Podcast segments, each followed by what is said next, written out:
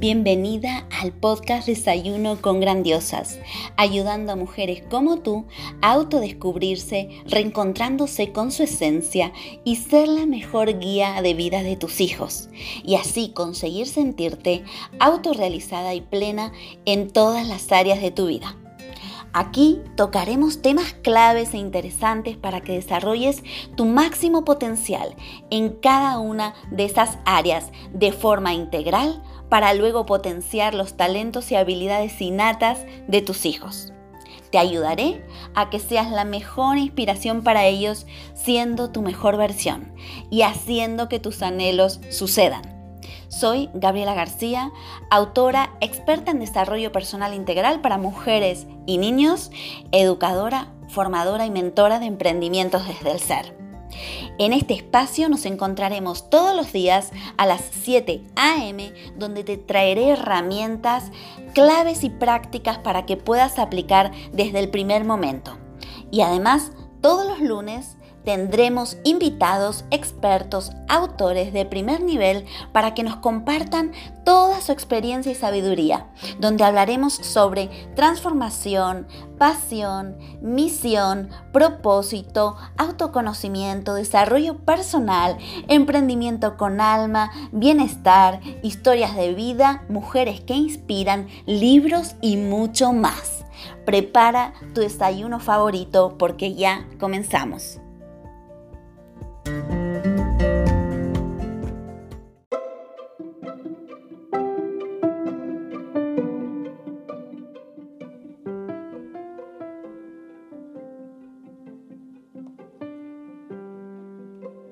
¿Estás luchando con los cambios del mundo y además eres madre, padre o educador? ¿Quieres ayudar a tu hijo a superar la adversidad y no sabes cómo? ¿Deseas que tu hijo prospere aunque vivamos en un mundo de incertidumbre y caos? ¿Sabías que las habilidades de resiliencia pueden ayudarte a ti y a tus hijos a reducir e incluso prevenir la depresión, el estrés y la ansiedad? En el poder de tu resiliencia te mostraré cómo empoderar a tus hijos y a ti mismo, incluso en tiempos difíciles, con 33 herramientas 100% prácticas y transformadoras. Imagina que pudieras tener acceso a tus mejores recursos internos cuando los necesites y podérselo enseñar a tus hijos. En el poder de tu resiliencia descubrirás cómo ser una persona más fuerte y transmitir estas habilidades a tu hijo. Cómo puedes vivir mejor en un mundo desafiante e impredecible. Cómo darle a tu hijo la capacidad emocional para manejar la adversidad. Cómo puedes lograr el éxito y la felicidad junto a ellos. Cómo afrontar los problemas y salir adelante. Y además tendrás acceso a un audio curso gratuito de 7 días y también a un apartado mindfulness para mejorar tu salud, combatir el estrés, la ansiedad y potenciar una vida plena en familia. Embárcate en una experiencia maravillosa que cambiará tu vida para siempre.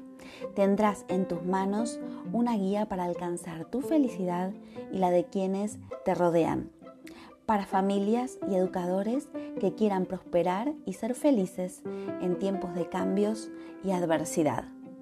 ¿A qué esperas? Consigue mi nuevo libro en elpoderdeturesiliencia.com.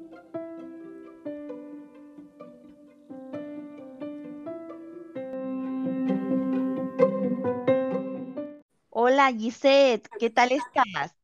Hola Gabriela, muy bien. ¿Y tú qué tal? Muy bien, encantada aquí en este desayuno con grandiosas y hoy, bueno, te tenemos aquí, así que bienvenida y antes que nada voy a presentarte. Venga.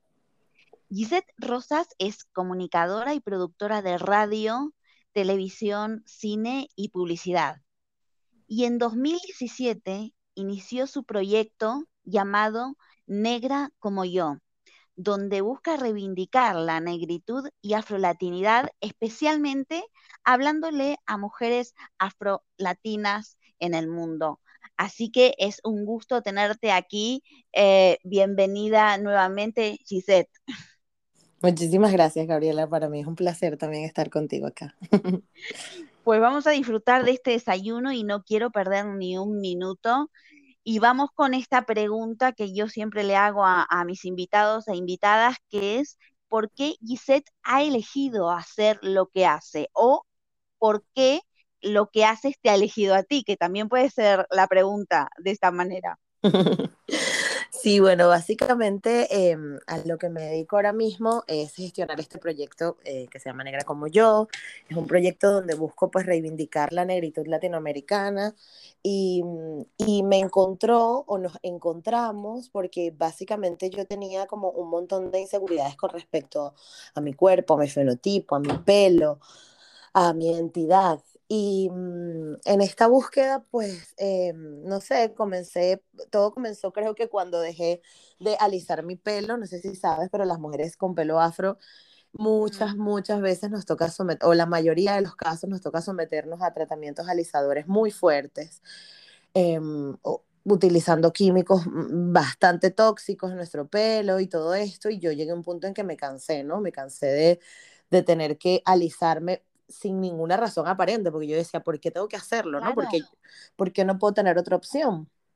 Pero además, porque esa belleza natural vuestra, ¿por qué tiene que ser eliminada, no? Correcto. Sí, sí, sí. Bueno, luego te das cuenta que esto responde a un montón de estereotipos estéticos, em, a los cuales pues las mujeres negras no estamos invitadas a él.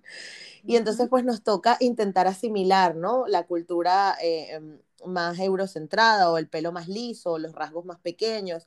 Entonces, bueno, muchas mujeres pues nos sometíamos a tratamientos alisadores y yo llegué a un punto que me cansé. Yo dije, yo no quiero alisarme más, ¿por qué tengo que hacerlo? ¿Por qué no puedo tener mi pelo natural? O sea, ¿por qué no puedo ser como una mujer con pelo liso que solo se ducha, se pone champú y sale a la calle, ¿sabes?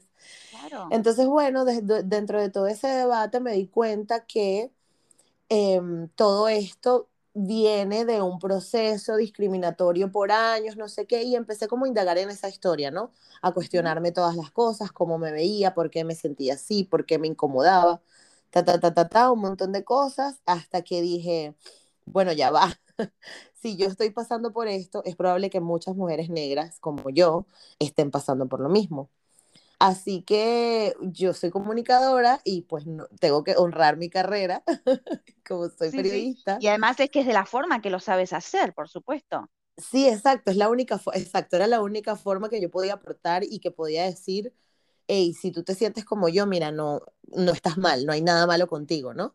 Y entonces desde esta, desde esta voz y desde estas ganas de, de conectar con otras mujeres y hacerles ver que, que su fenotipo no está mal, pues me sumergí en un universo, porque es un universo de temas súper complejos que tienen que ver con la sociedad, con la geopolítica, con la historia, con la educación. Bueno, y así eh, fue como nace Negra como yo. De verdad es una búsqueda bien inocente de decir, bueno, si a mí me está pasando esto, yo le voy a decir a las muchachas que, que pueden hacer esto y esto y esto. O sea, miren cómo me va. Realmente yo quería hablar de mi pelo y de, y de, y de del pelo. Pero en ese momento me di cuenta que yo no me peino, o sea, en comparación a otras mujeres que hacen em, beauty, beauty bloggers y que hacen cuidados y tratamientos para el pelo, yo no hacía nada, la verdad. Entonces dije, bueno, voy a dejarle esto a las que saben y yo que sé comunicar, yo absorbo un montón de información, la vomito entrevisto, hablo con personas y entonces así es que en 2019 nace el podcast como tal. Pero Negra como yo, como proyecto, nació en el 2017, subí un par de videos, hice un montón de cosas, realmente un video en específico que fue el que me hizo clic y me dijo, ajá, por aquí es por donde tengo que ir. Pero bueno, yo creo que con todos los emprendimientos y con todos los proyectos personales siempre funciona así, ¿no? Nunca lo que haces ahora, nunca es lo que intentaste hacer al principio. Entonces, bueno, así claro, Claro, porque es que vas tirando del hilo, ¿no? Correcto. Vas tirando el hilo y tú fíjate, desde de, un punto de tú cuestionarte por qué tienes que cambiar el aspecto de, tu pelo, ¿no? Tú imagínate a dónde has llegado y cómo has coincidido con miles de mujeres que pasan por lo mismo que tú. Y además tiene mucha relación con, por supuesto, con la historia, con la educación que se arrastra, ¿no? De, a nivel cultural, pero también te lleva esto a la no aceptación de, ti mismo, ¿no? Sí, sí, sí, además que es un tema bastante profundo, bastante interno em, y al que muchísimas mujeres nos negamos, porque además, ah, mm, gestionar todas estas cosas emocionales y indagar y hablar de tu autoestima y de la percepción que tenemos de nosotras mismas no es un tema fácil, ¿no? No es un tema con el que nos encontramos en nuestro día a día, ¿no? Es más fácil decir, venga, voy a trabajar, voy a hacer, no, las mujeres, sobre todo las mujeres, que somos las que sufrimos más que nada todo este tema de la estética, eh, no, lo que es bueno intentar resolver. Si tengo los hijos, tengo los hijos. Si estoy estudiando, estoy estudiando. Como que no le vamos a prestar atención, vamos a vivir el día a día, que es lo más fácil. Plancharme el pelo, bueno, venga, va, ¿no? Lo hago. Cuando te detienes y empiezas a decir, bueno, ya va, ¿por qué insisto tan profundamente en plancharme el pelo y resulta que te pones a analizar y que es que tu relación con tu pelo siempre ha estado ha sido bien nociva porque tu mamá, por ejemplo, renegaba del pelo que tenías. Me ha pasado con muchas chicas que entrevisté que en el caso de ellas son afrolatinas, pero eh, la parte afro viene del papá y las madres son mujeres blancas con el pelo liso, entonces son mujeres que no saben peinar el pelo de sus hijas, ¿no? Un pelo rizado, con tratamientos distintos, con formas de peinarlos distintos. Y claro, cuando analizas la relación que tuvo la mamá con el pelo de su hija, al crecer esa hija tiene una mala relación con su pelo porque, bueno, nunca vio como que algo positivo de eso. En mi caso particularmente, mi mamá es negra y mi mamá siempre me peinó, me hizo cosas, supo gestionar mi pelo, pero con todo y eso me decía, tú tienes todas estas opciones, pero yo creo que es mejor que te alices, ¿no? Pero yo, mi relación con mi pelo nunca fue negativa, más bien fue bonita y yo nunca renegué de él y de hecho todo ha sido como que un descubrimiento bien bonito, histórico, cultural, de honrar a mis ancestros, entonces eso me ha hecho entender que a pesar de que somos diver a pesar de que somos mujeres afrolatinas y nos conectamos con eso, somos diversas porque cada una tiene una historia. Y cuando la mujer y cuando el tiempo de analizar esa historia y de profundizar en ella, tú dices, ah, vale, ya entiendo por qué me siento así, pero en el día a día no lo vemos. Claro, claro, es que es muy interesante todo lo que estás diciendo y tan necesario, ¿no? Para, para hacerlo visible, porque está ahí. Y sobre todo para que no se vuelva a replicar con nuevas generaciones, ¿no? Ahí es a, donde quiero ir, ¿no? Porque esa es la semilla de todo. Sí, totalmente. Sí, sí, además que eh, es importante cuando eh, las madres no transmiten todo este conocimiento, pero si nosotras o las mujeres a las que yo le estoy comunicando o las personas que ven mi podcast aprovechan ese, este trabajo antes de que antes de ser padres, porque yo intento como que yo conozco que mi público objetivo son mujeres como yo, ¿no? En sus 30, en sus 20, que todavía están apenas comenzando en la adultez y que apenas es que van a tener hijos. Si este trabajo lo haces antes, Segurísimo, segurísimo que la siguiente generación va a tener muchos menos conflictos con, con el ser, con sí mismo, ¿no? Y además coincido contigo, no hay que ser padre o llegar a ser padre para comenzar a prevenir o a gestionar y aprender a gestionar todo esto. Entonces, claro, desde, desde que se tiene uso de razón, yo creo que, que es necesario. Y ah, bueno, a colación con esto, te quiero preguntar, ¿cómo construimos una sociedad mejor sin discriminación y que se respete la identidad de cada uno? Wow, Gaby, esto es una pregunta bien Yo cuando la vi, yo dije, ay, hay tantas cosas que resolver, porque es que, o sea, no se trata solo de, de, de ver, ¿no? El problema y, y vamos a atacarlo, ¿no? Primero hay que ser conscientes de que hay todo un universo de cosas y de factores que nos llevan a lo que somos hoy. Entonces yo siempre que me hacen este tipo de preguntas intento llevar a la gente a lo más, a lo más pequeño, ¿no? Somos nosotros, cada individuo es una célula de la sociedad como global. Si nosotras como, como células de la sociedad, como la parte más pequeñita, cambiamos nosotros, ya estamos haciendo un cambio importante a la sociedad. Lo que pasa es que como no estamos siendo tipo Dalai Lama o, ¿sabes? Gente sí, súper importante que está haciendo cambios a países y tal, creemos que nuestro trabajo no está bien, pero cosas pequeñas como por ejemplo eh, dejar de, de, mm, de, comunicarnos o dejar de o empezar a gestionar cómo vemos a la sociedad con respecto a, los valores estéticos, ¿no? Me refiero a que si eh, a unos parece feo una nariz grande, ¿no? A que a unos parece feo un pelo afro reseco porque dices que ese pelo está reseco, lo bonito es tal cosa, ¿no? Eh, eso ya hace que estemos haciendo un clic porque alguna persona te va a escuchar, porque somos seres sociales, no estamos solos. Eh, si empezamos, por ejemplo, a evitar lenguaje discriminatorio, palabras que puedan herir a un colectivo, ¿no? Desde cosas como llamarle maricón a la comunidad LGBT o decir negro de mierda a una persona negra, que son cosas que hacemos en nuestro día a día y que no nos damos cuenta porque estamos tan acostumbrados y nos parece tan normal y nos parece que cuando lo reclaman, ay, pero qué exagerada, esta generación de cristal todo el tiempo se queja por cosas, pero si empezamos a cambiar eso desde nuestra trinchera, desde nuestra casa, en pequeñito, sí hay un cambio que se hace en la sociedad. Lo que pasa es que no, no, no estamos, creemos que no funciona, pero yo creo que sí, sí funciona bastante. Claro, claro, porque son pequeños gestos y sobre todo también, como dices tú, ¿no? Con, con lo que decimos y lo que decimos los adultos y que escuchan los pequeños y que luego ellos lo dan como normal. No, incluso una amiga, incluso una amiga. O sea, a mí me ha pasado, por ejemplo, eh, particularmente yo tengo amigas que dejaron su pelo natural y empezaron a usar su pelo rizado porque me vieron a mí. Y en ningún momento yo les dije, cámbiate, hasta esto, en ningún momento. O sea, yo no obligué a nadie pero simplemente el verme, el decir, ya va, ella pudo, yo también me inspiro en otros, ¿no? Eh, a veces no necesariamente tiene que, o sea, lo ideal es que el valor más importante es que lo estamos haciendo para los niños, ¿no? Y para las generaciones futuras, pero con todo y eso, una amiga, una persona que esté en tu mismo nivel, adulta como tú, que vea que tú ya no estás, por ejemplo, hablando del aspecto físico de la gente, porque particularmente en Venezuela hay un fenómeno que es que saludas a la gente y tú tienes que decirle, hola chica, y si estás gorda, si estás flaca, ¿por qué tenemos que hablar del físico de las personas?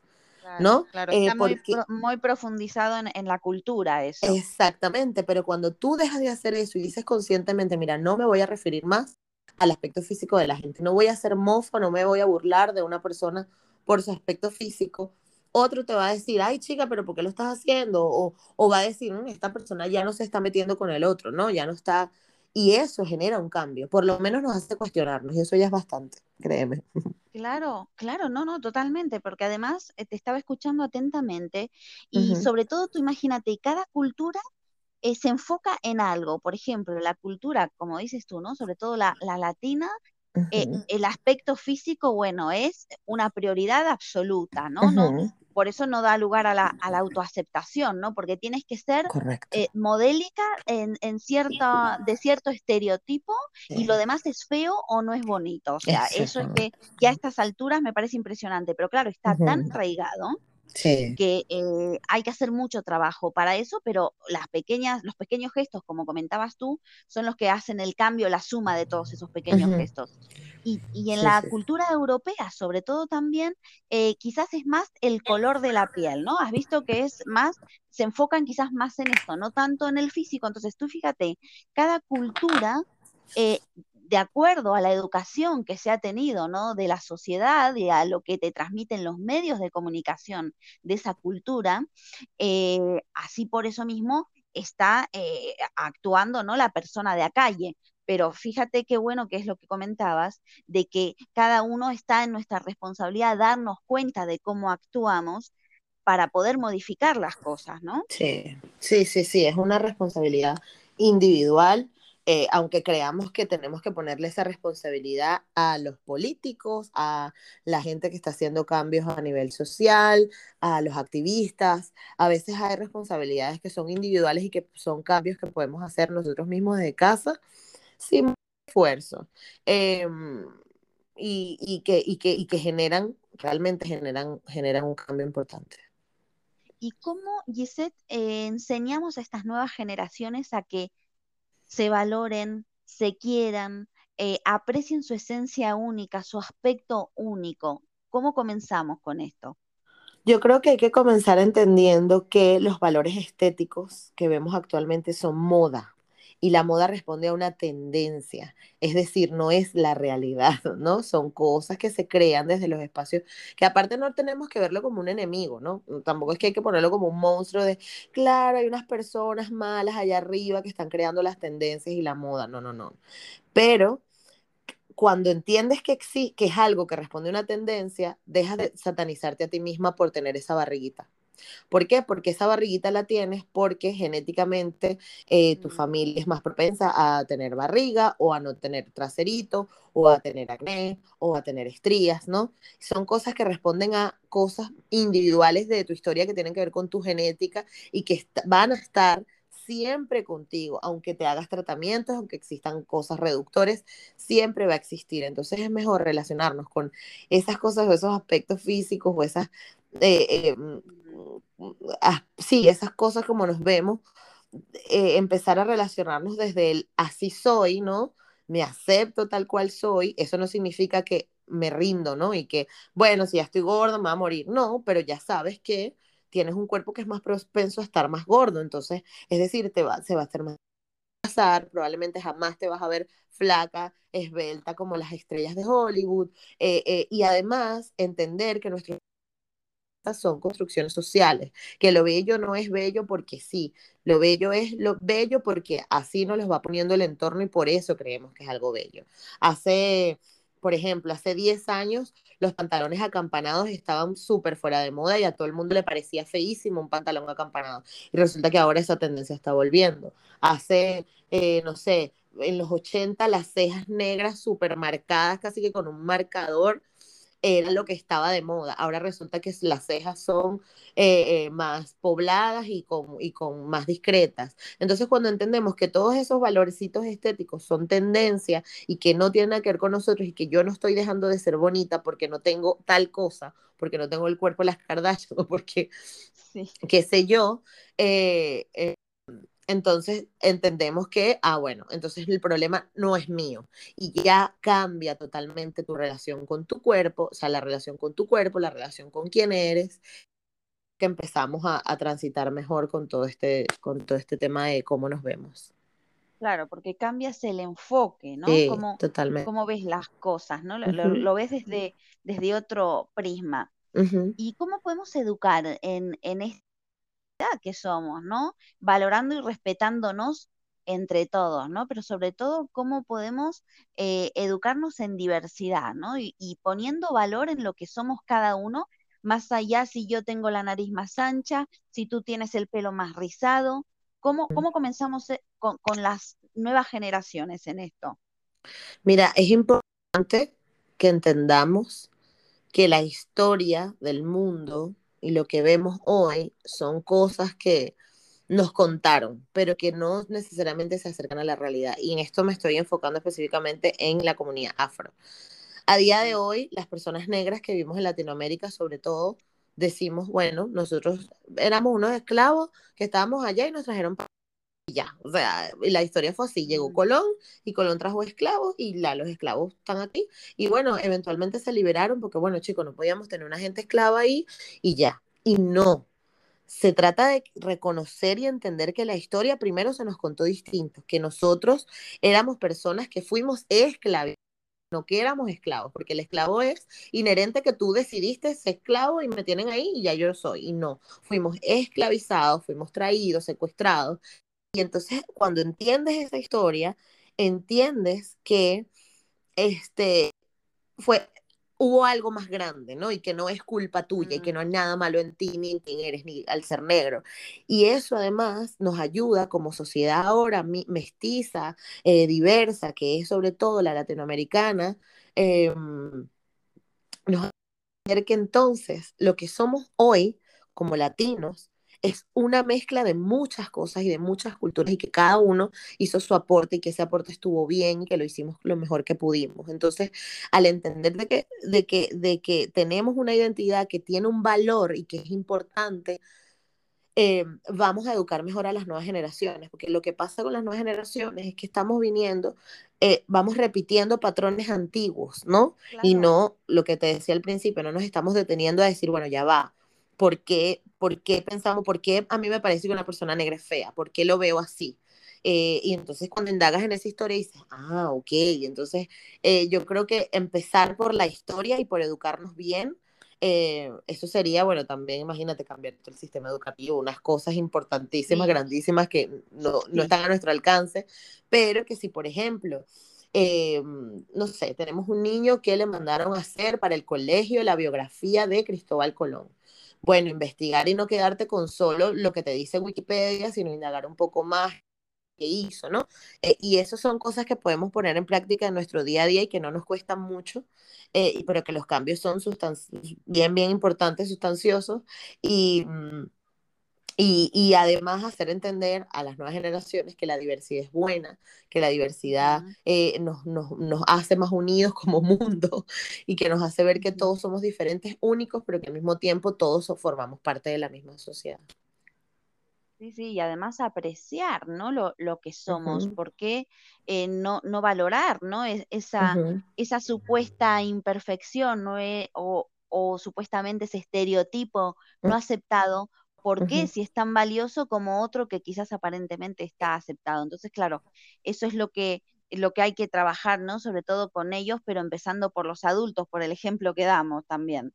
Correcto. Sí, bueno, los adultos tendremos que hacer un trabajo bien, bien importante y además eh, entender de que todo lo que hacemos, o sea, de que nosotros enseñamos con el ejemplo y que aunque tú digas, no, pero es que en mi casa no hay, no hay ningún tipo de racismo, ¿no? En mi casa no, nosotros queremos a nuestros amigos negros, no pasa nada, pero resulta que una tarde tú estabas en, y te pasó alguien por al lado y dijiste ese negro de mierda, ¿no? Entonces no es eso, y que no te diste cuenta que lo estás haciendo delante de tu hijo. Entonces no es que tú criaste una persona no racista, sino que estás teniendo conductas racistas o con un trasfondo racista discriminatorio y no te estás dando cuenta es la conducta también, no solo lo que decimos, sino la conducta, ¿no? Porque tú puedes eh, tener ciertos gestos que, son tan heredados y tan automáticos de, de, todo lo que se ha aprendido, ¿no? Sobre todo en las generaciones anteriores, que se toman como normal, pero claro, ahora mismo la, sociedad va evolucionando y justamente las actitudes estas las absorben los chiquitines, ¿no? Entonces es es muy importante, es nuestra responsabilidad poner el foco en cómo lo estamos haciendo y de qué forma, ¿no? Eh, Correcto. Gisette, se nos está pasando el tiempo volando, siempre me pasa lo mismo. me encantaría seguir hablando de estos temas porque son tan necesarios, ¿no? Ponerlos en la mesa porque están para que podamos vivir todos mejor. Eh, pero me gustaría que ahora nos, nos comentes qué libro te ha ayudado en algún momento importante de tu vida o te ha impactado para que puedas compartir con nuestra audiencia? Mira, yo tengo eh, un par de libros bien, bien, eh, que son ya casi que de culto para la comunidad eh, afro. Em, uno se llama Americana, de Chimamanda Ngozi Adichie, que es una escritora nigeriana muy, muy importante, famosísima en la comunidad. Y ella tiene además una charla TED em, en, en, YouTube que la pueden conseguir que dice ¿por qué todos deberíamos ser feministas? Todos, o todos deberíamos ser feministas, se llama. Es de Chimamanda también. Y esta, esta charla ella la convirtió en libro. tengo. Ah. Esos dos libros son súper importantes. Y otro em, que a mí, no sé, o sea, fue un libro que a lo mejor no parecerá tan importante, pero para mí fue muy, eh, no sé, para mí fue muy transformador, es el perfume. Ah, que tiene la película y tal, eh, eh, y me hizo como entender de, entender de cómo funcionamos como sociedad y, y, y, eso, no sé, yo es que soy muy, a mí me, da, me interesa mucho la sociedad como, como fenómeno, ¿no? Como los seres humanos hemos logrado desarrollar esto que se llama sociedad y cómo nos comportamos y tal, entonces siempre me da curiosidad y el perfume yo me lo leí como cuando tenía como 12 años y, ah, o sea, como dices que me cambió la vida, pues ese libro a mí me cambió la vida. Y luego ya de grande, pues Americana me es impresionante, es increíble. Además, como cuenta la historia de una mujer nigeriana que se va a los Estados Unidos, entonces me relacioné mucho también por el hecho de emigrar y de estar en otro país mm. con una cultura distinta. Eh, y bueno, por eso me encantó. No, y además está, claro, está relacionado con, con la inmigración, emigración también, ¿no? Normalmente es que no solo también se, se acarrea todo esto a nivel cultural, sino también que muchas personas, eh, de, digamos, de este ámbito, tenemos que quizás emigrar o inmigrar y es, es un adicional también, que eso es otro mundo y otro universo, como dices tú también. Sí, sí, sí, sí, sí, sí. además entender todo eso quiénes somos como migrantes, eh, las cosas que nos afectan, eh, los aprendizajes que tenemos, los valores culturales que traemos a esta nueva sociedad que nos recibe.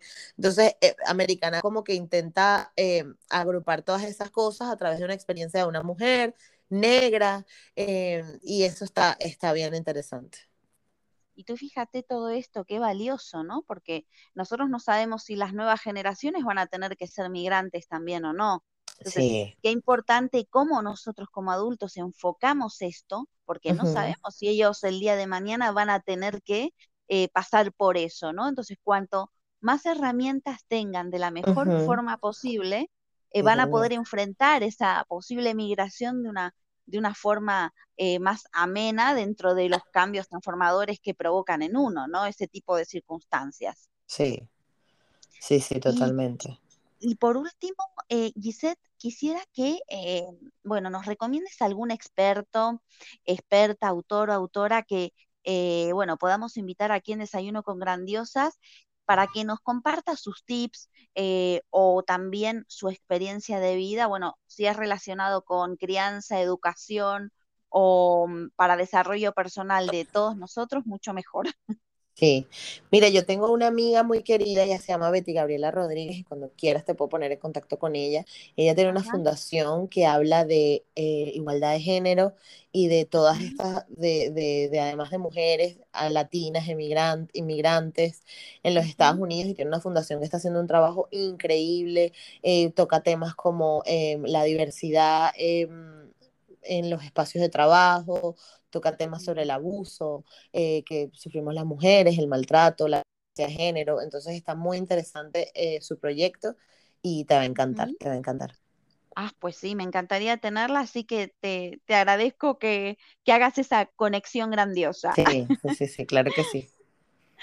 Bueno, Gisette, mira, yo te agradezco muchísimo porque hayas, te hayas abierto, ¿no?